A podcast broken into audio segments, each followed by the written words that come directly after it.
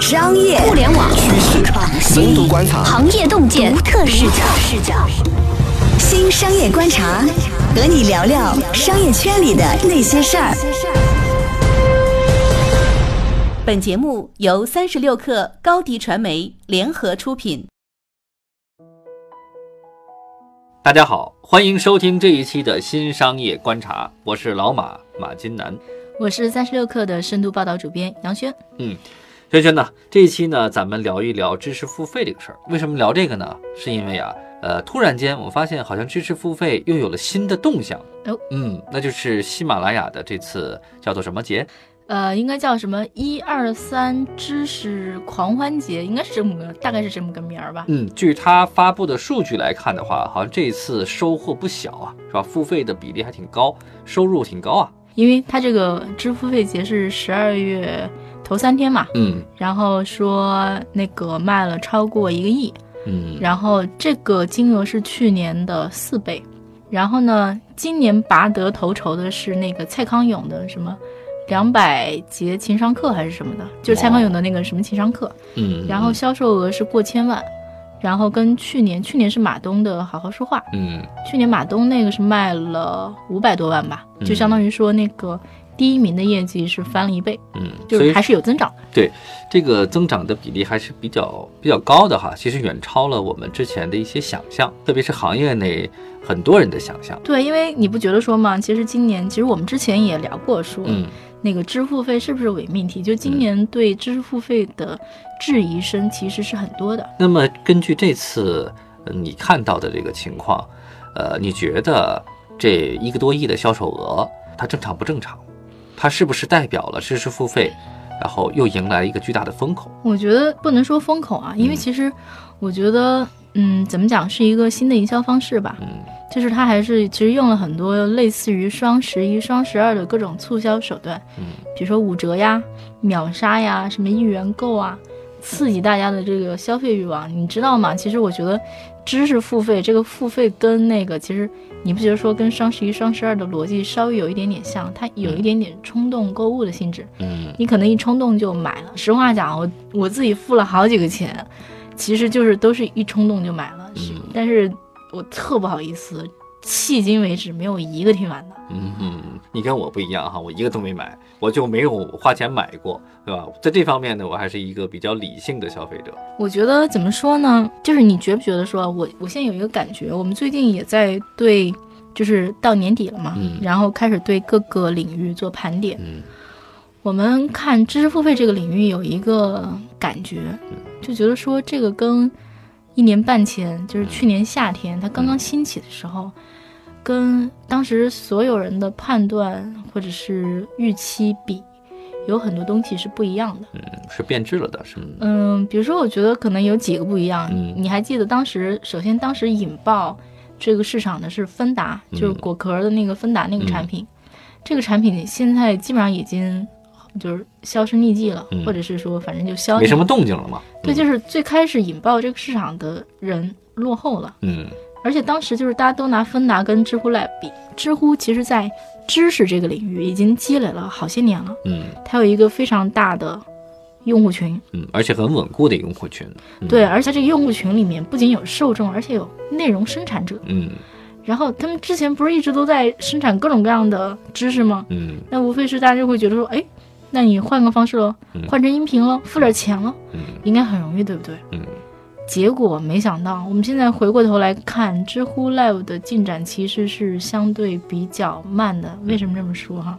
首先，我们从那个从人事变动上，嗯就是我们观察到了一些不太妙的迹象。我们发现知乎 Live 的这个产品的负责人换了好几茬儿，嗯然后呢，私下就是这个产品内部啊，究竟什么方向是主要方向，也摇摆了好几次。嗯然后我刚刚见了一次周元，趁机就问了他一下，嗯就是这个人事变动的事儿。然后当然周元是这么回答我的，他其实没有否定，嗯但是他只是说，哎，说这个这个我们内部的人员调整啊、轮岗啊、换岗位啊，嗯。他说都是很正常的。这是很官方的一个说法，是吧？嗯。反正就是就是他没有否定，嗯。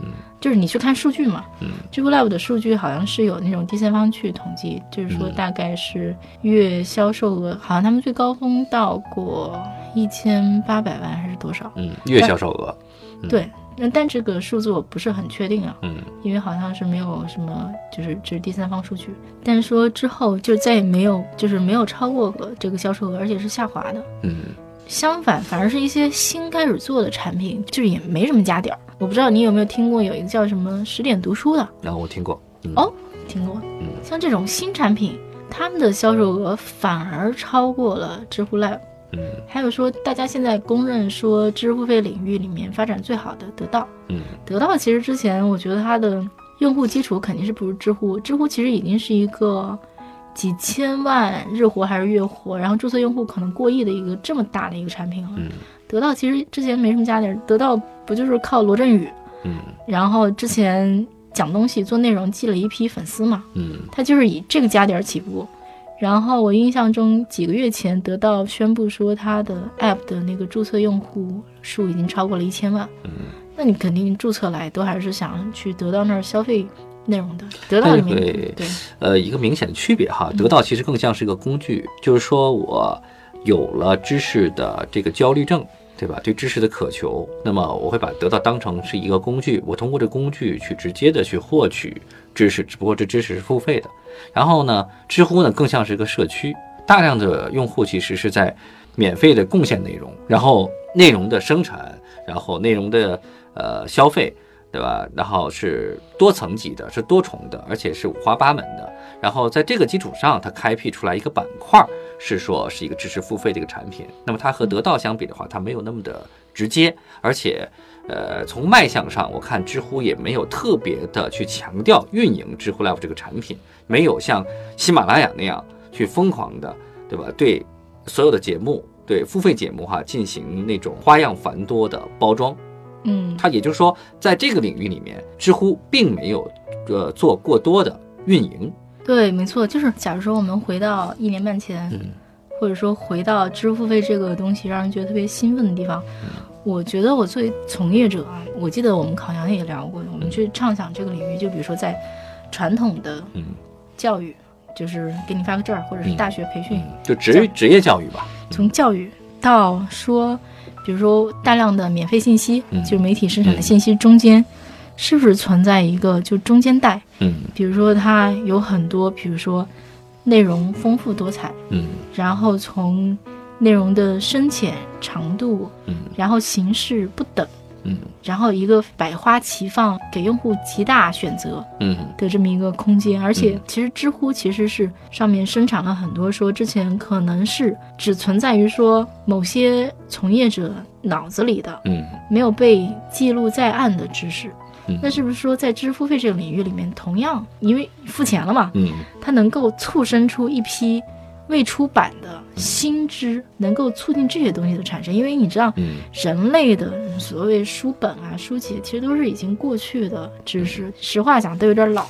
嗯嗯，就是真的在不断就是新生的这些东西，才是最鲜活、最有意思的嘛。嗯那是不是知识付费？我觉得当时啊，给我的一个刺激是觉得说，哎，能够生产出这些东西。但是我觉得回过头来讲，周岩说，他说这个知识付费是个长跑啊，嗯嗯，我觉得某种程度上这话也对，但是我们站在他从爆发到现在一年半嗯。这个时间点上去看，什么样的公司做成了，什么样的公司没做成，我觉得还是挺出乎意料的。你会发现说，真的做成了的，其实就是那些，比如说，首先你的选题是要普适性的，嗯。然后大众为大众能接受的，嗯就是我们去采访过，就是做支付费的某些公司，他们说嗯。他们之前走过一些弯路，嗯。比如他们做什么说如何什么如何运动，嗯。如何做早餐，嗯。就这种。但这种东西，他发现就根本就是，首先它受众有点小，嗯。第二呢，你你去找免费内容也能找得到，大家不会这个付钱，嗯，所以就是普遍性的还是你看卖的特别好的，好像成功学挺多的，跟成功学相关的，还包括呃一些技能型的。对吧？十天教会你个什么什么东西，多少节课你就可以达到什么样的一个地步？类似这种课程特别多。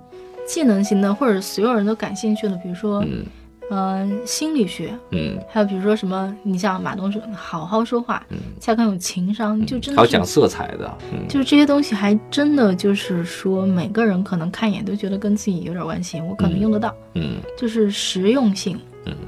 首先要实用，然后第二是说，最好能卖给尽量多的人，因为嗯。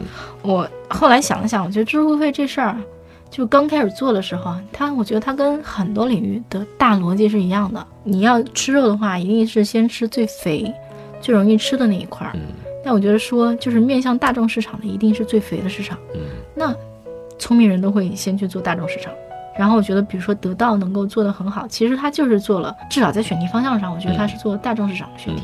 第二，就是最开始做一定是做最容易做的市场，像得到这样的公司，比如说他做已经出版的出版物的读书，嗯或者是说，比如说我自己付了钱，我买了什么？我我买了清华一个教授的财务课，嗯这是喜马拉雅上的一个课程。嗯嗯，我觉得对我来讲是有用的。嗯还有就是最近有一个薛兆丰的那个北大经济学嗯也卖得很好。嗯，其实它都是已经既有体系、继承体系，而且已经在老的体系里面算是头部内容了。你把嗯北大、清华的名头打出来，而且这个是已经被呃印证过的，是有价值的，是精华的内容，对而且有相关的这个名头做背书嘛，是吧？经济学教授啊，对吧？哪个学校的呀，对吧？这都是一种背书。对，没错，它就是所谓的最容易摘的果实。嗯那我觉得其实就比如像得到这样的公司，还有像什么反正读书会。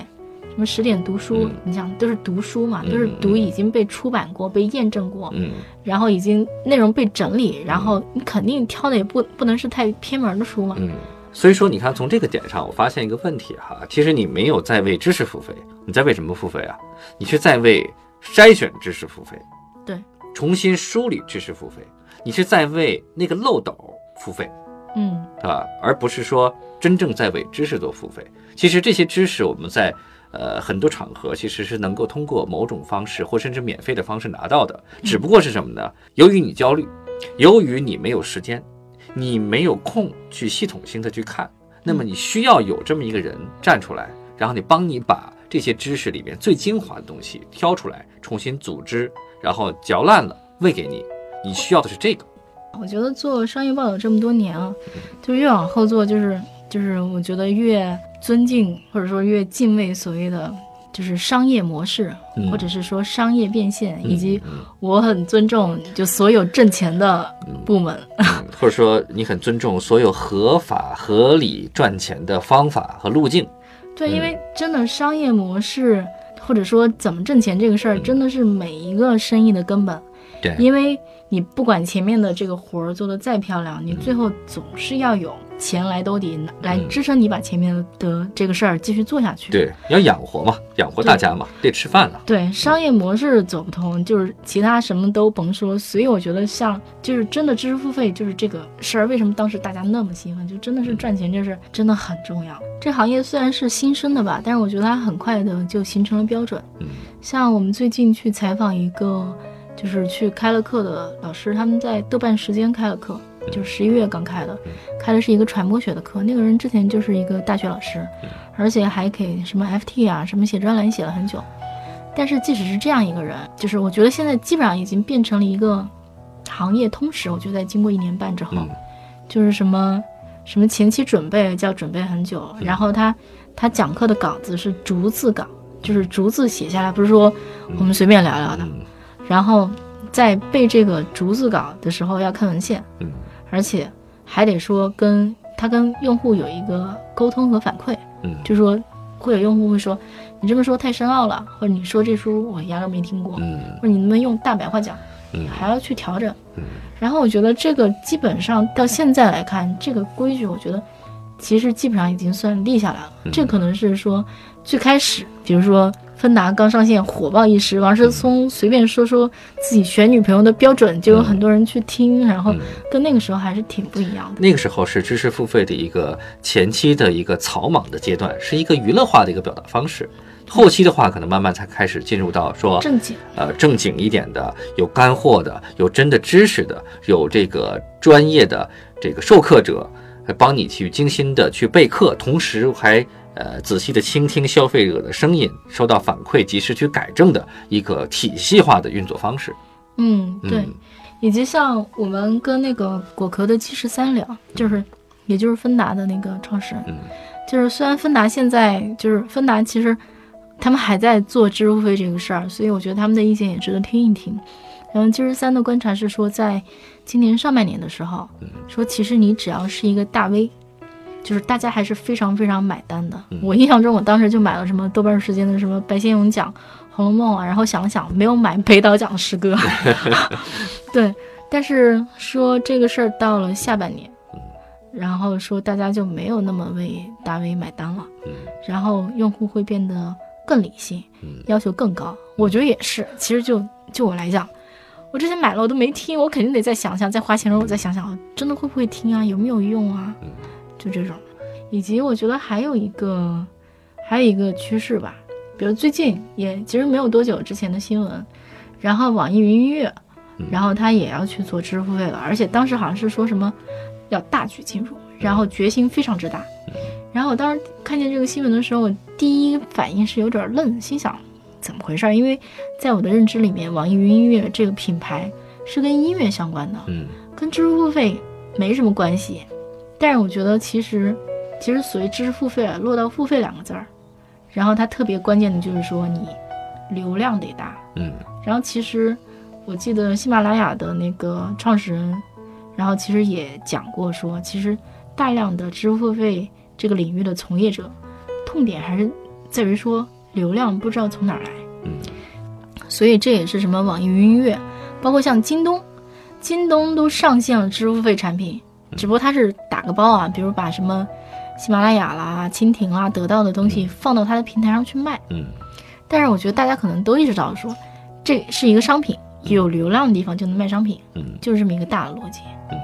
而且我觉得这个事情其实还有就是基于流量啊，就这个话题还能往下说，因为这个领域里面现在的一个另一个非常值得探讨的案例是樊登读书会。嗯其实我觉得这个其实也是一个挺出乎意料的这么一个产品，因为它其实基本上就是通过它的大流量是来自于线下，嗯线下组织书友会，线下找那种书店加盟行已经开出了两百多家了。嗯那你通过线下去倒腾人，然后让人来使用你这个产品，听起来是一个很传统的生意吧？搞线下的读书会，对对对，然后下沉到了什么二三线城市，嗯就书店老板也很开心，就是说你把你的那个书友会的人导到我的店里嗯，参加线获客嘛，参加线下活动，就是你人都来店了，嗯。然后我就可能会什么在我这儿买点书，就算没买书，显得店还有人气。对啊，然后把什么就是还能邀请什么书的作者啊、老师啊嗯。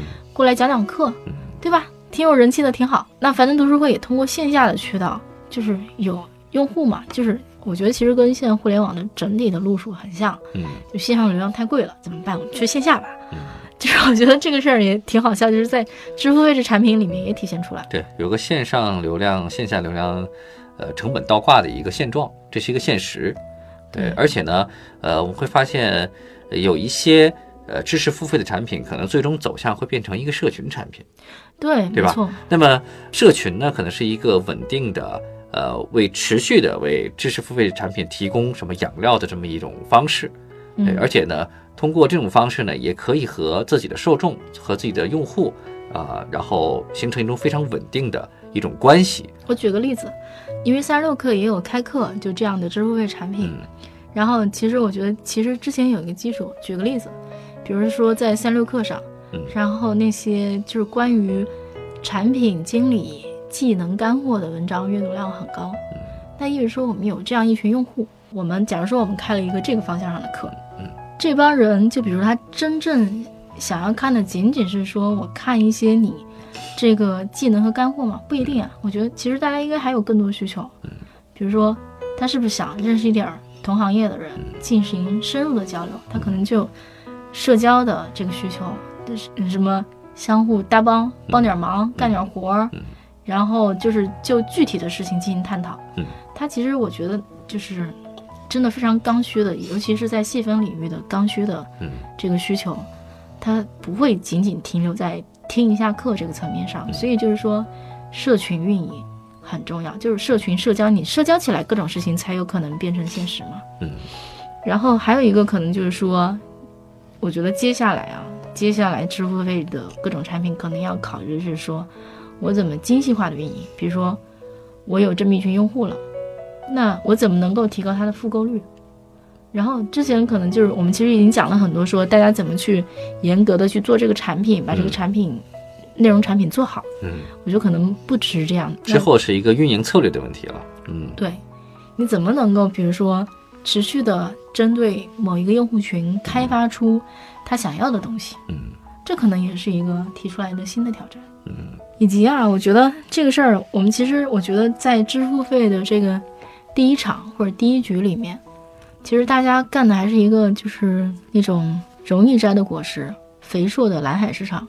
那我觉得接下来这个市场，其实接下来该怎么办呢？就是比如说像流量巨头也进来了，然后那大家在这个新的局面里面，应该就是怎么继续玩下去呢？可能从整个市场的情况来看的话。呃，这仅仅是第一个阶段哈，就是最早期初级一个阶段，大家把最简单的方式去搬上来，无非就是我我把我把书本上的东西，然后呃摘一摘，选一选，然后呢用声音去表达。当然有一些部分是大 V 在表达了，对吧？那么接下来的你刚才说到的巨头进入这市场之后，一定是呃首先是混战，对吧？第二个呢可能会慢慢的出现差异化的运营，就我这个平 A 平台那主要运营的是 A 类内容，服务的是 A 类人群。那么 B 平台呢，可能是服务于另一个人群，可能会走差异化的一个路线。嗯，同时呢，会发现还会出现另一个局面，就大家会争抢大 V。争抢大 V 其实已经在过去已经发生了，这是一个这个屡试不爽的一种方法，对吧？嗯，劫持流量，劫持用户。我觉得其实即使是说之前大家都在说大 V 不管用，在支付费市场很多。人听完大 V 讲的课，然后觉得货不对版，然后差评。嗯，但是你从蔡康永的这种最新的表现来看，大 V 其实还是管用的。是的。然后，当然，我觉得大 V 本身就自带流量，还是这其实跟我们刚才讲的流量逻辑还是一样的。嗯。所以就是说，我觉得像什么网易云音乐，他们那个进入这个领域也未尝不是一个好事儿。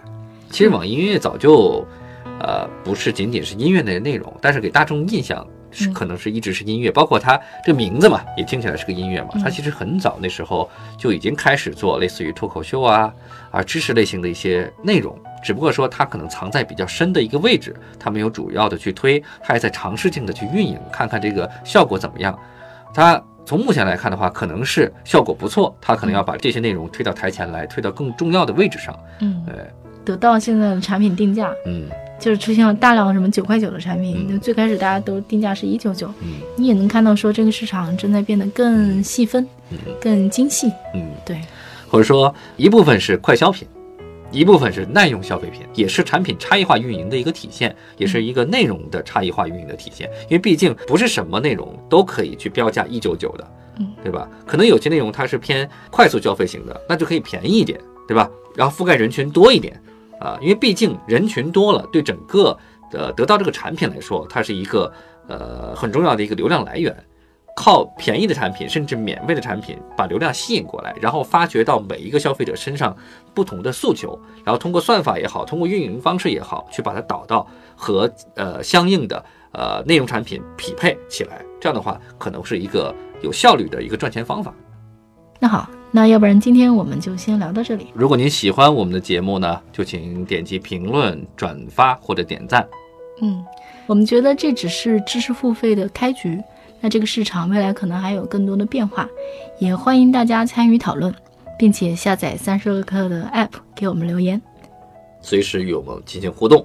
嗯，再见。我们下期不见不散，拜拜。